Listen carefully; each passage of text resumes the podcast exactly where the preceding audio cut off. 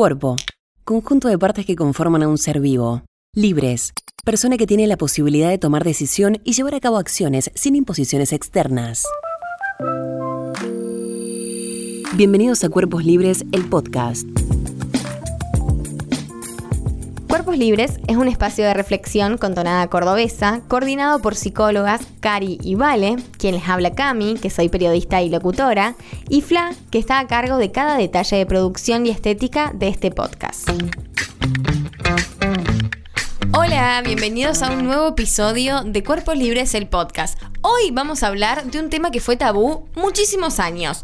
Hoy ya no lo es tanto, nos ponemos un poquito kenchi, podríamos decir. Hablamos del cuerpo, el deseo y la influencia en la sexualidad. Qué lindo tema. Un temón. Levantamos la temperatura. Así sí, Sí, sí, sí, Dejamos un poquito los medios de comunicación de lado y nos metemos de lleno a un tema que, que tenemos muchas ganas de hablar y con una invitada de lujo también. Totalmente. que es un tema muy importante en esta misión que tenemos desde Cuerpos Libres de desarmar y derribar estereotipos. Eh, porque hay muchos estereotipos relacionados a la sexualidad humana, ¿no? Hay muchas expectativas también que recaen sobre los géneros, los cuerpos y el deseo, como bien decía Cami también. Sí, tal cual. Nos parece importante aclarar que este capítulo, eh, en este capítulo vamos a hablar de personas con pene y personas con vulva, independientemente de cómo se vinculan entre ellas, porque claramente vamos a dejar esa temática para otro episodio y no podamos, digamos, hablar de todo. Primero, lo primero, ¿qué es el deseo sexual? ¿Y qué cosas influyen en el deseo? Bueno, respuesta bastante compleja. Vamos a tratar de, decirla lo más eh, breve posible para que lo entienda también la audiencia. El deseo tiene que ver con las ganas, con lo que nosotros tenemos ganas, con la intención de buscar, con la intención de dar y también de recibir. Es un estado de disponibilidad, ¿sí? Que forma parte de la respuesta sexual humana. Sí, y es algo muy personal, eso es importante, ¿no? Sí. Es algo súper personal que se va construyendo y va variando a lo largo del tiempo. Sí. Es como que no es de una vez y para siempre, siempre igual, siempre tengo el mismo deseo, la misma disponibilidad, las mismas ganas. Aunque eso nos hacen creer, ¿no? Y muchas veces eh, eh el malestar radica en relación a eso. Exactamente, ahí entran esos estereotipos de los que vamos a hablarles hoy. Algunas cuestiones que influyen en el deseo tienen que ver con factores biológicos, afectivos, psicológicos y también culturales. O sea, todo. Básicamente. ¿Por qué nos cuesta tanto relacionarnos con esto? ¿Con, eh, ¿Con, el, deseo o con la sexualidad? Claro, con esa parte, digamos, del deseo. ¿Por qué nos cuesta ahí como, como relacionarlo? Hay muchos aspectos que influyen y generan eso. Para mí, algo que se me viene así como de movida es la falta de información. Eso me parece algo clave. Sí. Que es un poco lo que, lo que estamos haciendo ahora, digamos. O sea, ya definir qué es deseo, ¿viste? Te cambia toda la bocha acerca de, cómo vos te vinculás con vos misma y con el otro, digamos. Eh, hay algo muy interesante que tiene que ver con, con, el coitocentrismo, que es esta idea, digamos, de considerar a las relaciones sexuales eh, como eh, satisfactorias, digamos. Exactamente, en si hay penetración. Y dejamos por fuera como todo lo demás que pueden eh, que, puede haber en una relación sexual, desde masajes, mimos, besos y un montón de cosas más. Totalmente. se me viene a la mente esto de la previa, ¿no? O sea, como que la previa queda por fuera, ¿no? ¿Por qué? Porque el acto sexual es el coito, Y la penetración. Y la previa en sí eh, es una relación sexual, digamos, y también está puesto el deseo ahí. También otra que se me ocurre es la inseguridad corporal, la vergüenza corporal. Eh, que nos cuesta mucho considerarnos deseantes y deseados o deseadas si no cumplimos con ciertos estereotipos de belleza y también en relación al tamaño de nuestros genitales o de los genitales del otro. Como puede ser el pene, los senos, la vulva, hasta la misma depilación. Fíjense hasta dónde llegan los estereotipos y los ideales de, bueno, de que hay ciertas, eh, hasta los genitales tienen que ser de determinada manera para ser considerados correctos. Correcto, claro. Una locura. Hay una cuestión puntual con el deseo en la mujer. Eh, ¿Qué pasa con esto? ¿Por qué, ¿Por qué pasa? Y miren, venimos hablando en, esto de los estereotipos que hay sesgos de género, claramente. El deseo de la mujer siempre estuvo muy bastardeado, o mejor dicho, a nosotras como mujeres nunca nos han enseñado acerca de nuestro deseo como algo de lo que nos podíamos apropiar y como algo que nos pertenecía, sino que más bien nuestra función sexual era reproductiva, digamos. O sea, tener hijos, eh, seguir, digamos, seguir poblando el mundo. Un útero caminando. claro. Y de esa manera, bueno, eh, conservar la especie, básicamente. Esto lo vemos en las comedias, en las películas, en las series, en los personajes, en donde la mujer está, bueno, en esta posición de esperar al hombre de su vida. Ni vamos a hablar de Blancanieves, Cenicienta y todo eso. El Salvador. exactamente. la misma eh, virginidad, ¿viste? De, perdés la virginidad en cuanto conoces a un chico que merece que pierdas la virginidad y que sea tu novio y que, viste, como todo esto.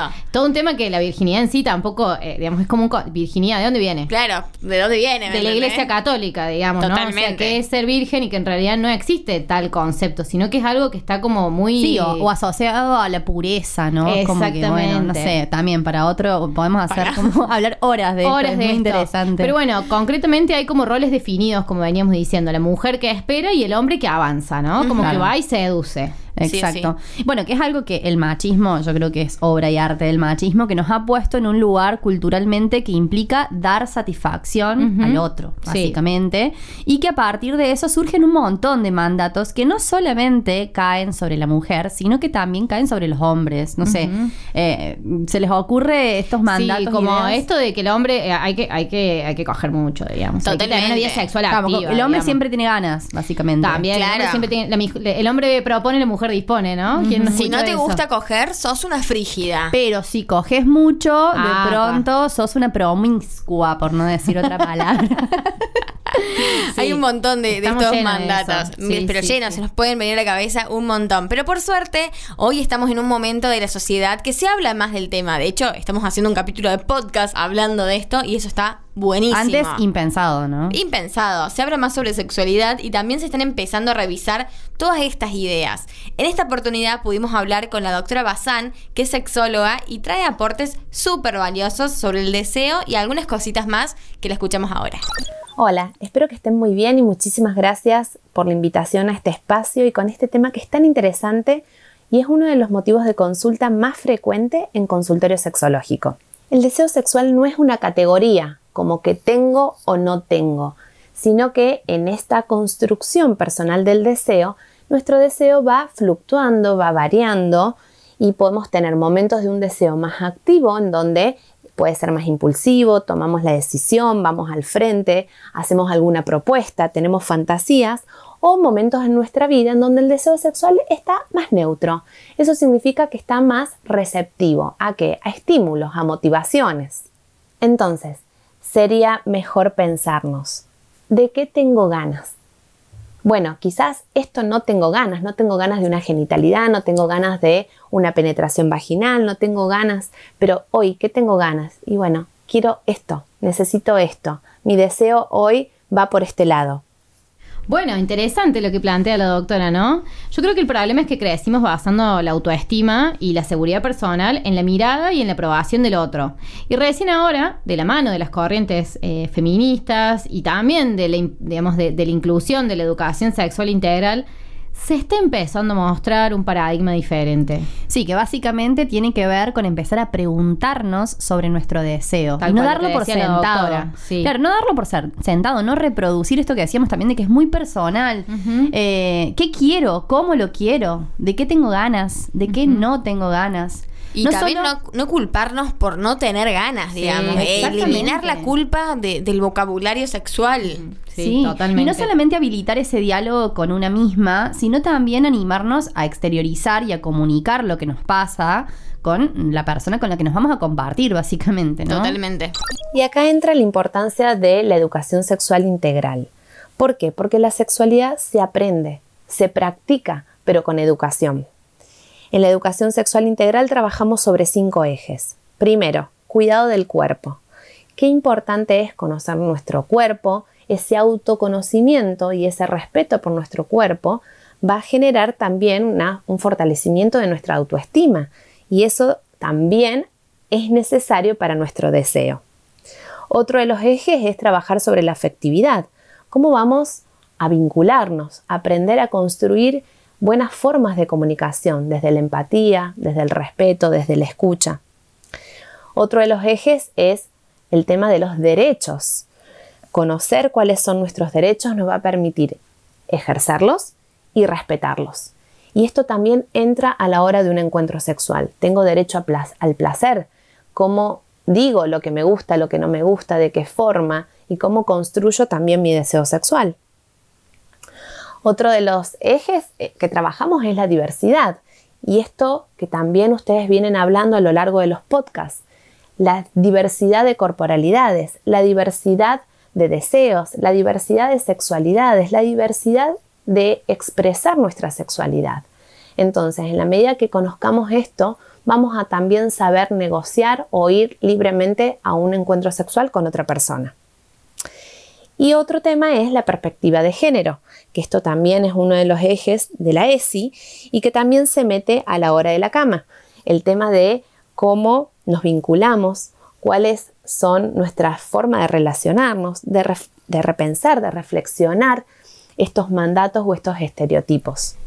Recibir ESI me parece y nos parece que permite también construir una sexualidad mucho más plena y saludable. Totalmente. A mí me gusta esto de pensar a la ESI eh, no solamente como un contenido curricular, sino como una herramienta para nuestra vida. Y pienso que, la educación sexual muy básica que he recibido a lo largo de en mi infancia y mi adolescencia, digamos, por ahí tenía que ver con esto de, bueno, de la reproducción más biológica, ¿no? Eh, sobre todo también cuestión miedo, tipo que no te pase esto que no quedes embarazada, que no. Ir aprendiéndolo los ponchazos, ¿me entendés? Porque una amiguita me contó que esto se hace así. Sí, o el videíto o el este conocido que, nos pasaban a todos en la escuela. O esta cuestión de que caían a la escuela eh, de, de las empresas de toallitas femeninas a darte una, educa una clase de educación sexual que en realidad te estaban vendiendo toallitas, básicamente. Claro. A mí me pasó eso en la escuela, como sí, con, raro. Con cero espacio del diálogo también, eh, eso es como, no sé, era el videíto, la explicación muy concisa y poco... Y no se puede preguntar, no se podía nada. Y aparte un poco violento eso, viste, una clase al frente de 40 niñas que por ahí vergüenza preguntar. Sí, que si tenés una duda, claro, ni preguntás. Ni preguntás porque se te van a reír. Entonces, como que un espacio muy bruto tuvimos de, pequeñas. Exactamente, sí.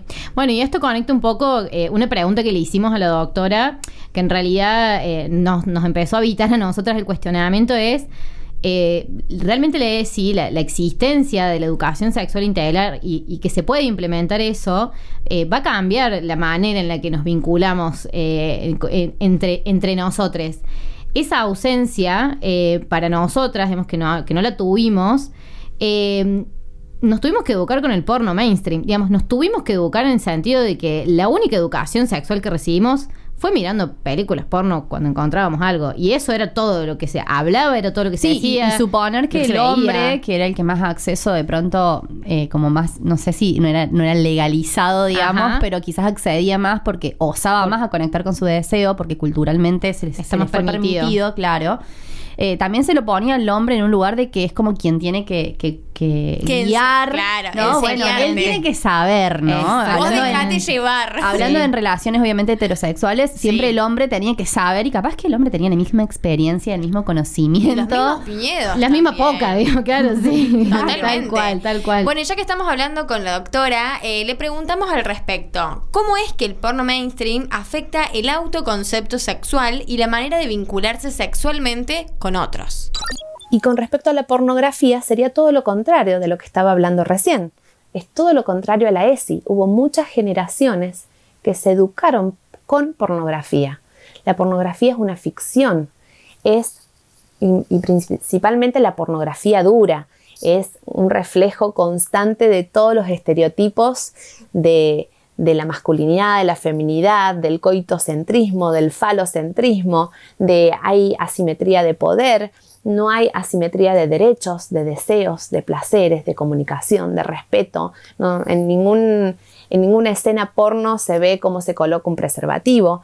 Entonces, esto es un llamado de atención para entender que la pornografía es ficción, que nos tenemos que parar desde la educación sexual integral. Porque si ponemos la pornografía como un instructivo de nuestra vida sexual, nos va a generar mucho daño.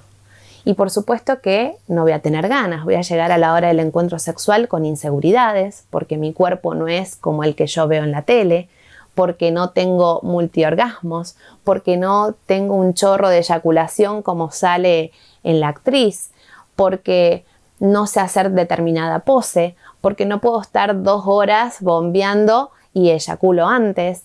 Bueno, todo esto genera conceptos erróneos y eso genera ansiedad, genera estrés y hace que la sexualidad termine siendo otro lugar de exigencia. Es muy fuerte. Pienso en cuánto impacto esto ha tenido en nuestras vidas, chicas. Cuando nos falta información, empezamos a completar esas escenas como podemos, con lo que como nos sale, con lo que tenemos. No solo pienso en las exigencias, sino también en que la falta de información puede generarnos mucho miedo, el famoso miedo a lo desconocido. Totalmente. Y nos desconecta también, nos desconecta con nosotras mismas, nos desconecta el otro. Mientras les escuchaba a la doctora, se, me ocurrió, se me vino a la cabeza esto también de que mm, al menos yo la educación sexual que recibí fue el miedo a quedar embarazada y, y bueno, y las infecciones de transmisión sexual Sí. ¿Dónde queda en todo esto, no? O sea, como algo que, que, que, sí, de una, había que usar preservativo o había que usar anticonceptivos para no quedar embarazada, pero como un lugar muy... Sí, la mayor preocupación. digamos. Claro, la mayor preocupación era, mirá si quedás embarazada con 17 años. Sí, y, y, que no hayamos recibido eso hoy hace que, bueno, hay prácticas que se sostienen hoy en día en, en relaciones adultas y muchas infecciones que andan dando vueltas y que no sabemos, no tenemos idea cómo cuidarnos o, qué podemos hacer en caso de que tengamos alguna infección porque claramente no, no hay un, digamos, no, no, se, no se habla públicamente de eso y hay una falencia también ahí. exactamente, sigue siendo tabú, muchas cosas que Totalmente. siguen siendo tabú. Pero bueno, eh, nosotros recibimos muchas consultas relacionadas a, esto de la sexología, que a, la sexualidad, mejor dicho, de lo que habla la, doctora, y puntualmente las, las que más hemos notado nosotras son las que tienen que ver con la ansiedad de desempeño. Eh, es esto del miedo a, hacerlo bien, el miedo que al otro no le guste, el miedo de no estar a la altura de las circunstancias, esto de, bueno, de lo que recién decía la doctora en el audio, ¿no? De que como no soy como la persona de la película o como no actúo como la persona de la película, siento que de alguna manera no, me habilito a, poder hacerlo y eso interfiere en la relación sexual y no nos deja, eh, bueno, disfrutar básicamente. Bueno, esto tiene mucho que ver con el concepto de eretofobia que muy bien nos explica la doctora. Erotofobia es un concepto que se trabaja mucho desde la sexología.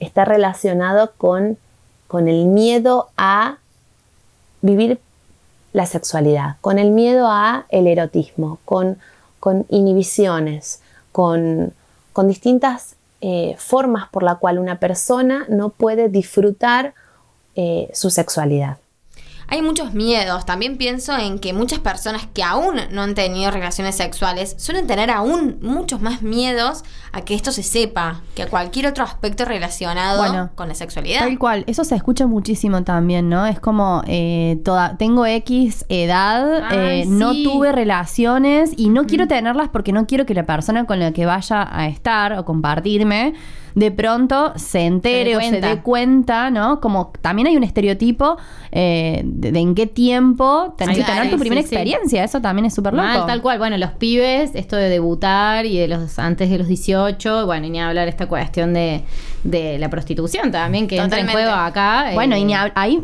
si hablamos de no preguntarnos por el deseo, es como, bueno, cumpliste 18 años, tenés que hacer X cosa y no sabemos si estás listo, si tenés ganas, si querés, si lo querés hacer de esa manera, o sea, es la que hay, lo tenés que hacer. Exactamente. Bueno, para ir cerrando, les contamos que desde Cuerpos Libres, ya lo saben igualmente, nosotros apelamos al autoconocimiento como herramienta principal para vivir una vida valiosa. Les compartimos una reflexión final de la doctora, a quien agradecemos profundamente por su participación, eh, que va muy en consonancia con nuestros valores. Bueno, y cerrando, les dejo una propuesta que se den más tiempo para su autoexploración, para la conexión con su cuerpo, con sus sensaciones. Descubran cómo está su deseo sexual hoy, qué cosas les da motivación, qué cosas les gusta, qué cosas no. Y si hay miedo, fobias, inhibiciones, pidan ayuda profesional. Para eso estamos. Yo siempre digo que una sexualidad saludable es una sexualidad que es coherente entre lo que sentimos y lo que somos y lo que hacemos. Que tengan una linda jornada, les dejo un beso enorme y muchísimas gracias. En este capítulo te dejamos con algunas preguntas que nos parecen importantes para seguir reflexionando. ¿Consideras que hay estereotipos respecto a la sexualidad que te limitan? A la hora de vincularte sexualmente con otra persona, ¿tenés en cuenta tu deseo? Si tenés ganas, qué te gusta, qué no te gusta, ¿Y el deseo de la otra persona? En tus vínculos sexoafectivos, ¿qué papel juega la comunicación? Si quieren colaborar con Cuerpos Libres, pueden hacerlo invitándonos un cafecito. Para buscar el link pueden entrar a nuestro Instagram, cuerposlibres.art, y ahí en el link de la bio pueden colaborar.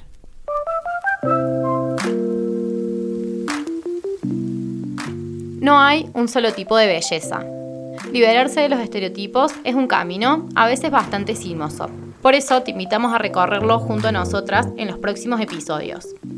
Si tenés preguntas, dudas o comentarios, podés escribirnos a nuestras redes sociales, en Instagram arroba cuerposlibres.arg o en www.cuerposlibres.com.ar. Seguimos trabajando por una sociedad despojada de estereotipos, donde todos y todas seamos cuerpos libres. Qué bueno que llegaste hasta acá. Te contamos que Parque se sostiene y crece con el aporte económico de su comunidad de oyentes. Si te gusta lo que hacemos, podés suscribirte a Club Parque con una contribución mensual a través de Mercado Pago. Sumate a bancar a los podcasts de Córdoba.